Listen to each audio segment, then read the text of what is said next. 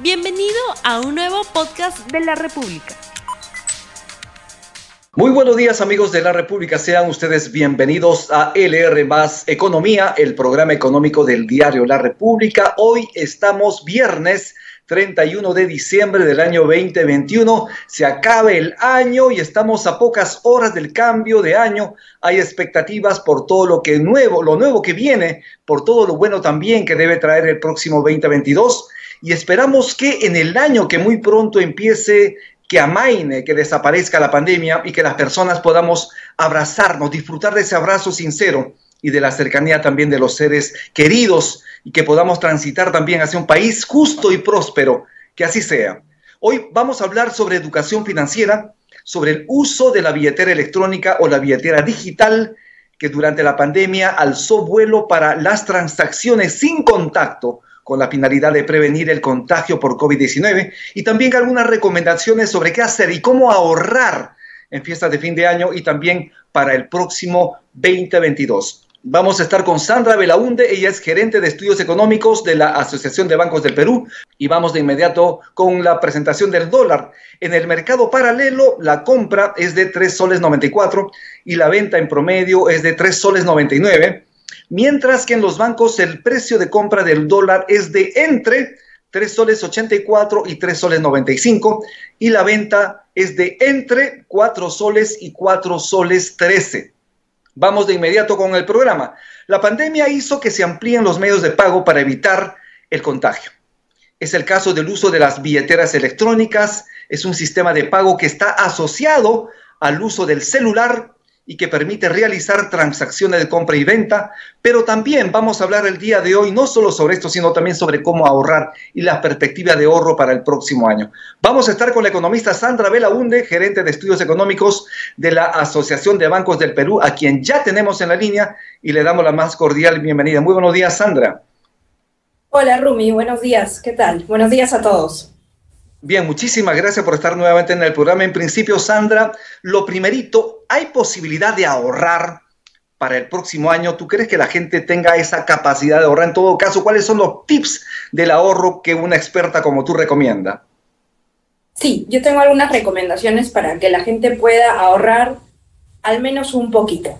Eh, es muy importante el orden y la planificación para poder ahorrar uno tiene que ver los ingresos que tiene, los gastos que tiene, digamos, en temas esenciales como la comida, la vivienda, la vestimenta básica y también algunos eh, gastos adicionales que, uno tiene que hacer y ver su presupuesto y calcular una parte que puede ahorrar sin, sin crearse mayores problemas pero poder mantener ese porcentaje a lo largo de los meses, tratar de ahorrar siempre lo mismo, apenas uno tenga, reciba sus ingresos, poder apartar esa, esa cantidad de dinero que ha designado y tenerla ya en otra, en, en una cuenta de ahorros o, en, alguna inversión específica para que ese, ese, ese dinero no tocarlo más.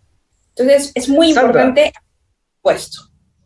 Sí, es importante el presupuesto como lo señalas. Eh, Sandra, estamos ya justamente a pocas horas del cambio de año y las personas esperan justamente el último momento para hacer sus compras, para la cena, para el cotillón. Obviamente esta vez no deben haber muchas celebraciones, no se puede ir a la playa el día de hoy y mañana, como sabes, hay restricciones, hay toque de queda también que empieza a las 11 de la noche, termina a las 4 de la mañana, pero también qué hacer con las compras de último momento.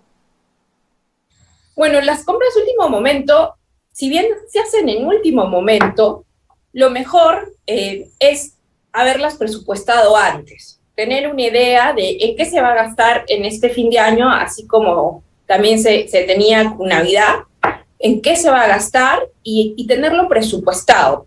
Eso es lo mejor. Si usted no lo ha presupuestado, si son compras que no son necesarias y, y, se van de sus, de sus gastos comunes y de sus ingresos, y, se va a endeudar para hacer esas compras, yo sugiero tratar de evitarlo em, y, poder mantenerse ordenado para recibir el año con mucho más tranquilidad.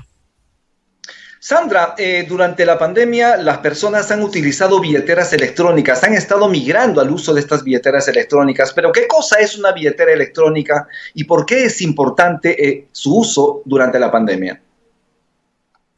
Eh, una billetera electrónica es un instrumento muy útil, Rumi, y como lo mencionaste antes, es un aplicativo que uno se baja en un celular que sea de gama media o alta. Es un aplicativo gratuito por el que una persona puede hacer transferencias financieras. Em, es decir, se pueden hacer pagos, se pueden hacer transferencias y se necesita un DNI, se necesita para hacer el pago a otra persona o una transferencia el número de celular o, o un código QR.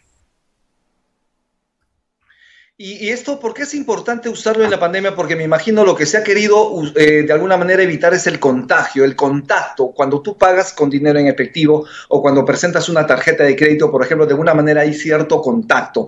Entonces, la idea fundamental de utilizar una billetera digital o electrónica, me imagino también es para minimizar el impacto del contagio por COVID-19. ¿Esto está pensado así? Así es, Rumi. El uso de billeteras digitales y en general de la banca móvil ya era una tendencia que venía al alza antes de la pandemia, pero efectivamente con la pandemia esto ha crecido mucho más rápidamente porque además de ser una herramienta muy fácil, muy útil, efectivamente es sin contacto. Y eso en el contexto de pandemia es importantísimo.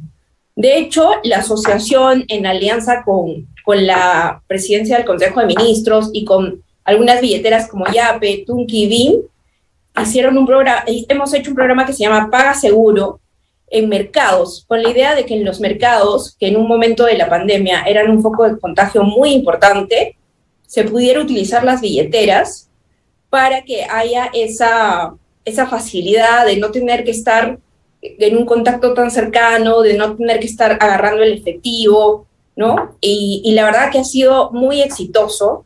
Esto se empezó en agosto del 2020 y a noviembre de este año tenemos ya 27 distritos, 239 mercados, 6.400 puestos de mercado, 969 mil transferencias y casi 50 millones de soles en transferencias en mercados en billeteras electrónicas. Ha probado ser un instrumento muy, muy útil para las personas. Sandra, eh, ¿y cuánta transacción se ha realizado este año a través de billeteras digitales y cuánto se estima que podría crecer para el 2022? Sí, eh, hay casi un millón de, transferencias en billeteras digitales según el récord que tenemos por Paga Seguro. Eh, no tenemos el acceso a todo, a todo el, el mercado de billeteras digitales por ahora, pero sí tenía una proyección muy, muy grande. Eh, la, billetera digital es sumamente útil y además llega a personas que de otra manera no tenían acceso al sistema financiero. Y esta es una puerta para llegar al sistema financiero a personas que quizás geográficamente estaban más aisladas, económicamente no se sentían cómodas de entrar al sistema financiero todavía. Esta es una, una primera entrada en que las personas se dan cuenta lo, lo útil que es y si es que uno decide usar una cuenta vinculada a la, a, la, a billetera electrónica, porque no es obligatorio, uno puede no tener cuenta en ninguna entidad bancaria y aún, hacer, y aún así tener una billetera electrónica, pero si uno decidiera vincularla a la cuenta, ya uno empieza a tener un historial crediticio y puede tener acceso a otros instrumentos financieros con mejores tasas. Esa es una de las ventajas interesantes de, que ofrece justamente la billetera digital. Pero Sandra, nos están preguntando lo siguiente, esto es LR Economía, el programa económico de la República. Gracias por estar con nosotros en el programa. Lo invitamos también a compartir el programa en sus redes sociales y de esta manera podamos difundir esta cultura financiera tan necesaria en el país. La pregunta es la siguiente, ¿cuáles son los tipos de billeteras digitales que existen en el país? ¿Qué marcas existen en el mercado? Mira, hoy día hay Yape, que es la, billetera del BCP, hay Tunki, hay BIM, y todas son gratuitas.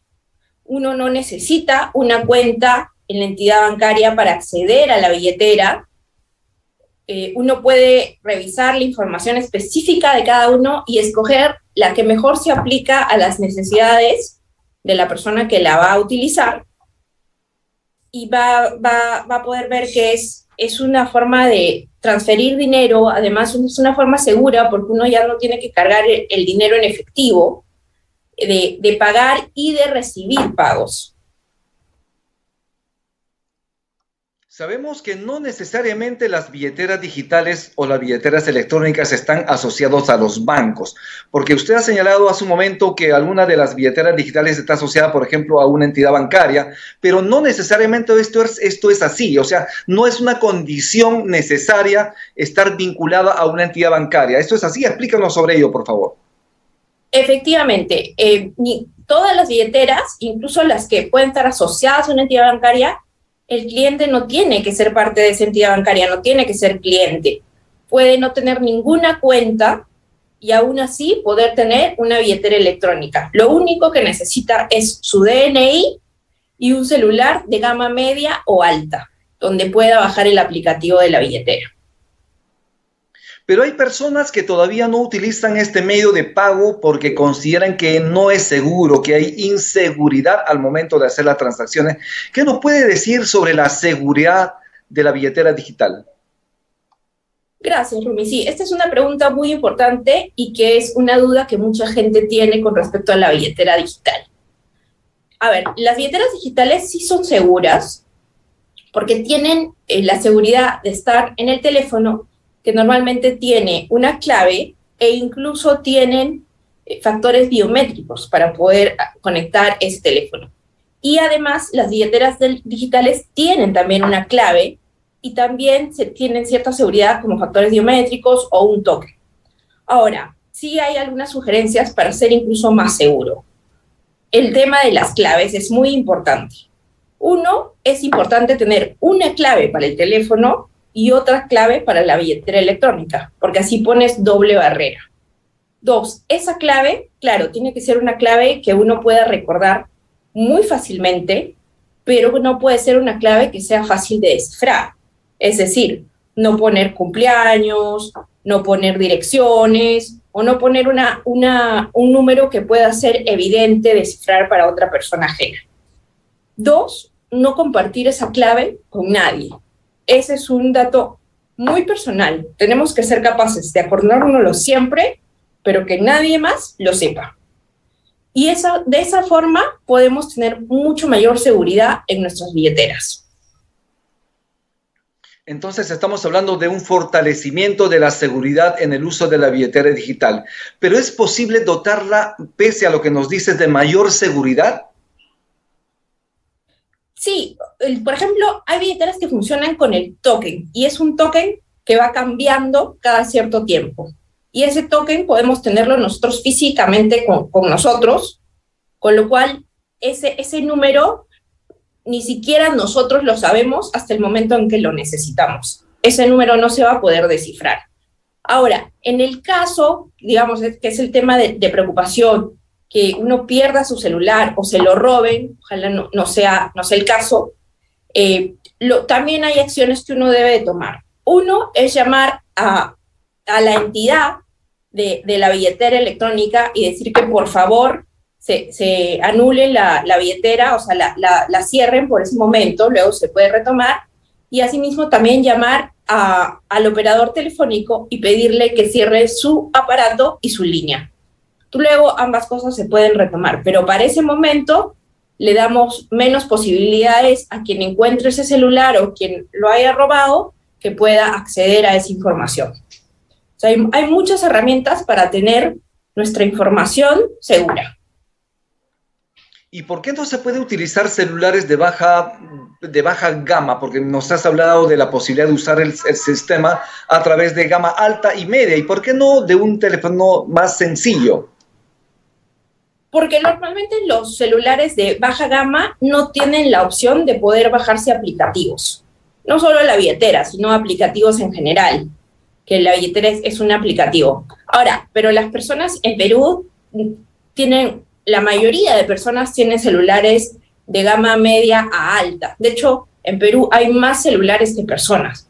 En ese sentido, em, es una forma, digamos, muy, que hace más fácil que más personas accedan a una billetera electrónica, porque llega donde las agencias bancarias no pueden llegar hoy día geográficamente, pero la billetera electrónica tiene más posibilidades. Sandra, muchos dicen que la billetera digital, la billetera electrónica se asocia a los bancos y que es un negocio de los bancos. ¿Qué nos puede decir de esto? No, no, no, para nada. Eh, es una, de hecho, hay billeteras electrónicas que no tienen relación con un banco. Si bien hay unas que pueden haber sido como un proyecto que empieza en un banco, hoy se manejan de manera completamente independiente incluso hay billeteras electrónicas que ni siquiera empiezan en relación con un banco. Eh, la billetera electrónica, desde la asociación, la vemos más que nada como un instrumento de inclusión financiera, porque llega a muchas personas, tiene la, posibilidad de llegar a muchas personas. De nuevo, no se necesita que una persona eh, haya estado en el sistema financiero antes, no se necesita que haya tenido una cuenta, que tenga algún préstamo, que tenga alguna cuenta de ahorros, Nada de eso. Cualquier persona con su DNI y un celular operativo puede acceder a esa billetera. Es más un instrumento para hacerle la vida más fácil a la gente, que de una manera muy fácil eh, y muy segura pueda transferir su dinero, recibir pagos, hacer pagos. Ya si uno decide escalar y, digamos, este, utilizar también una cuenta en nuestra billetera, y utilizarlo como un instrumento para tener un historial crediticio positivo, es, es, es buenísimo, ¿no? Pero no necesariamente uno tiene que verlo de esa manera, puede quedarse eh, como un instrumento de, de, transferencias útil, fácil y sin contacto, que en estas épocas de, de pandemia es tan importante.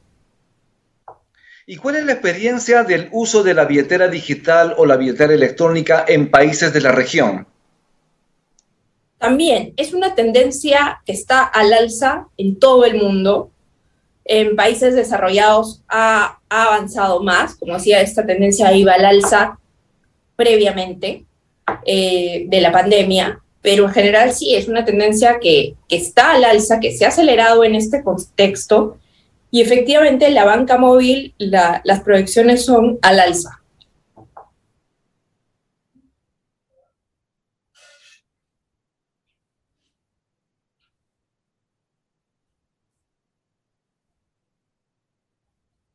No, no te escucho, Rumi, se me ha ido el...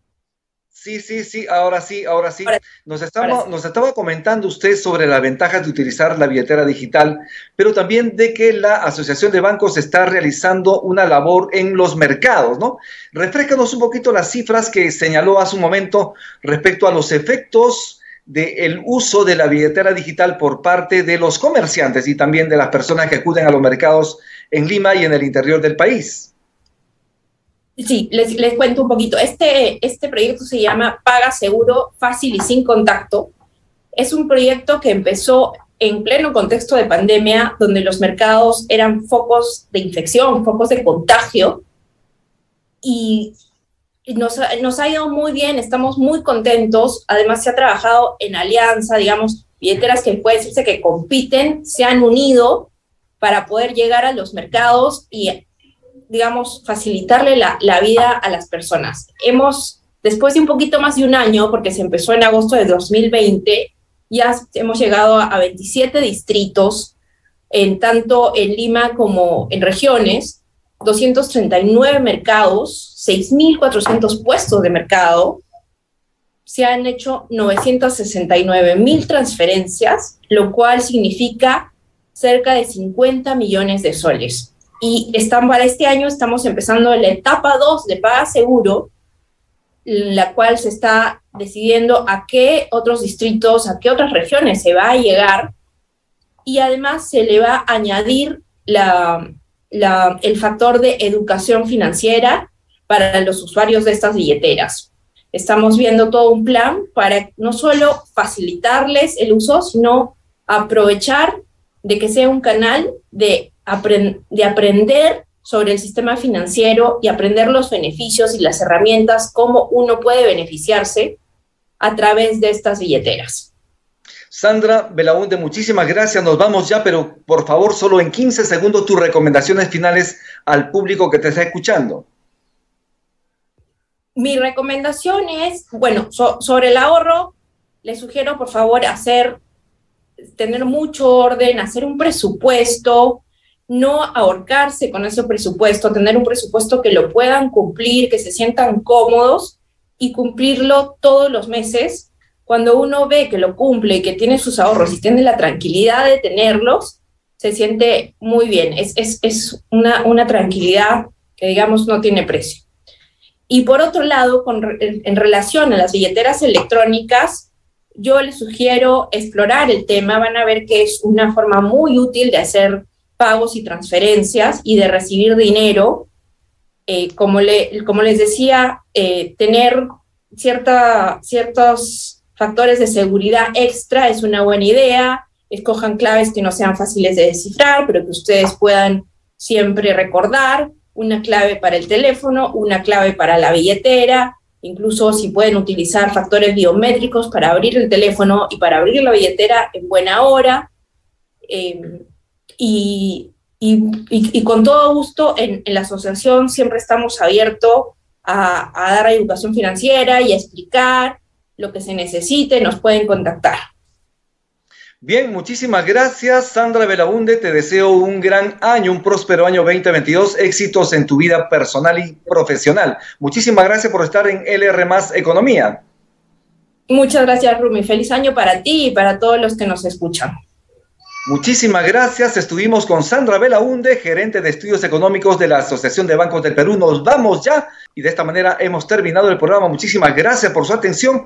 Nos vemos el día 3 de enero en un programa importantísimo para usted. Que tenga lindo fin de semana, que tenga un gran año, que sea un año próspero y hay que obviamente abrazarnos en la familia. Hay que cuidarnos también porque la pandemia todavía no ha cesado. No hay que obviamente bajar la guardia. Muchísimas gracias por su atención. Eh, que Dios lo bendiga. Muy buen fin de semana. Tupananchis, Kama, Barquecuna, Panaicuna, Yactamasikuna.